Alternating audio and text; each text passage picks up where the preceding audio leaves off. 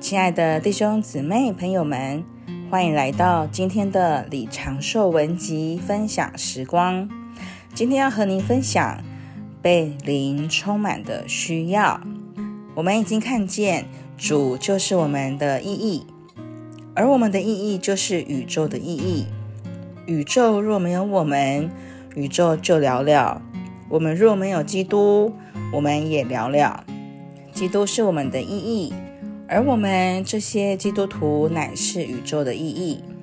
除此之外，我们也看见主耶稣今天乃是那灵，他成为肉体，作为末后的亚当，死而复活，成了赐生命的灵。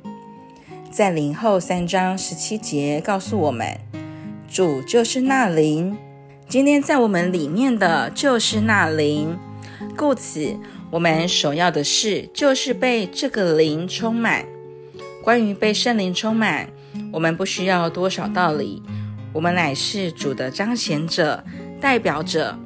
主耶稣今天在我们里面乃是那灵，我们要彰显他、代表他，就必须被他充满。我们若不被他充满，彰显主就彰显得不像样。代表主也代表的不正确，结果在我们身上，主就不一定真实成为我们人生的意义。所以，我们需要向着主有彻底的奉献。我们如何能得着圣灵的充满呢？首先，我们要转向主，向着主。我们若不向着主，主就无法充满我们。譬如天降雨水。若是器皿的口朝下，而不是朝上，雨水绝对不能充满器皿。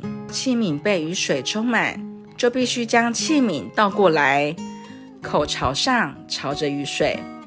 弟兄姊妹、朋友们，你我都是主的器皿，我们是否都是朝着主呢？主不仅在你我里面，他更要充满我们。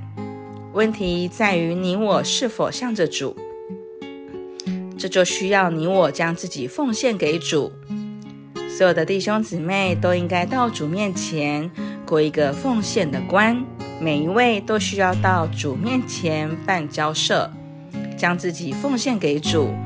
不论你从前是否奉献过，即使你曾经奉献过，今天还得到主面前再有彻底的奉献。今天的信息就到这里。谢谢你的收听我们下次见。